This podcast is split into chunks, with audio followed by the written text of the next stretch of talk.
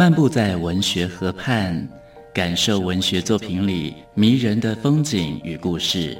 阅读原本是一件孤独的事，可是当我们讨论一起读过的书，这个过程就足以形成最美好的陪伴，也让局促的心灵有了转身的惊喜。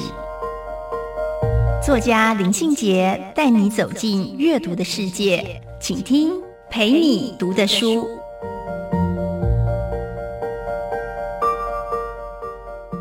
大家好，我是林信杰。今天要跟大家分享的书是朱果珍的《中央社区》。朱果珍的《中央社区》里，他谈的是渴望爱与完整的心情。在小说中，他说：“人生就像大公车，有起点也有终点，过程就是不断的往前走。”呃，中央社区呢这本小说，他曾经获得亚洲周刊二零一三年十大小说。那在获得十大小说的同时呢，朱国珍很遗憾的说，那个时刻只想抱着他的爸爸，可是他的爸爸已经在天上了。这一篇小说非常厉害的地方是，它以台北市的中央社区作为小说的空间场景，然后谈的是一段。空姐跟公车司机的爱情故事，男的帅，女的美，很像偶像剧的情节。所以在这一本小说当中呢，朱国珍呢，他为了寻找跟生活的对应哦，中央社区是真的有这个地方。那他书里面呢，就安排一个 R 五五的公车路线，其实呢是脱胎自台北市的公车路线的中十三。朱国珍说：“那应该是台北最令人感动的公车路线之一，因为在这一条公车路线上啊，有三分之二到四分之三的路程是承载美景的。它沿途可以看到各式各样的那种树林，还有清澈的河流，也可以听到绵绵不绝的鸟鸣声。搭乘这一趟公车呢，感觉就很像活在画里面。”那书中男女主角的相遇就设定在这一条公车路线上。这两个男女主角呢，刚才说过，男的帅，女的美。好，男生呢是公车司机，女生是空姐。可是他们各自都有自己的家庭生活的不幸，因为他们从小就生长在贫困当中，所以呢，一直感受到物质生活的种种难处。那。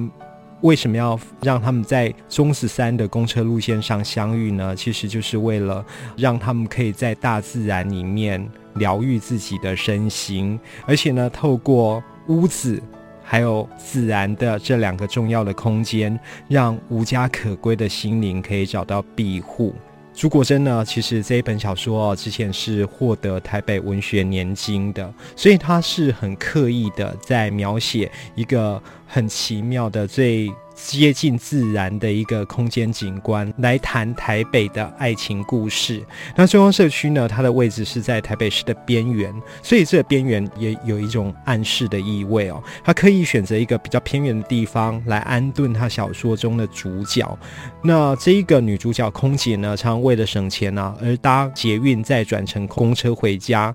男主角公车司机呢，是一个非常阳光俊美的青年。他为了照顾自己的父亲哦，就放弃了自己的梦想，选择当一个公车司机。所以这对男女在各自的路线中过生活，不断的出发，又不断的回到原点。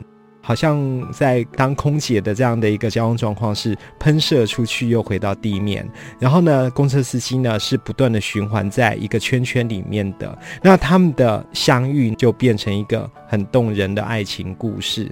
那结局是如何呢？其实朱国珍并没有告诉我们，他们到底会在这一段相遇里面能不能修成爱情的正果。但是呢，重点是在那个过程里面，他们靠着不断的空间转换，获得了心灵的自由，也获得了爱跟善意的完整。这就是今天想要呃分享给大家的朱国珍的中央社区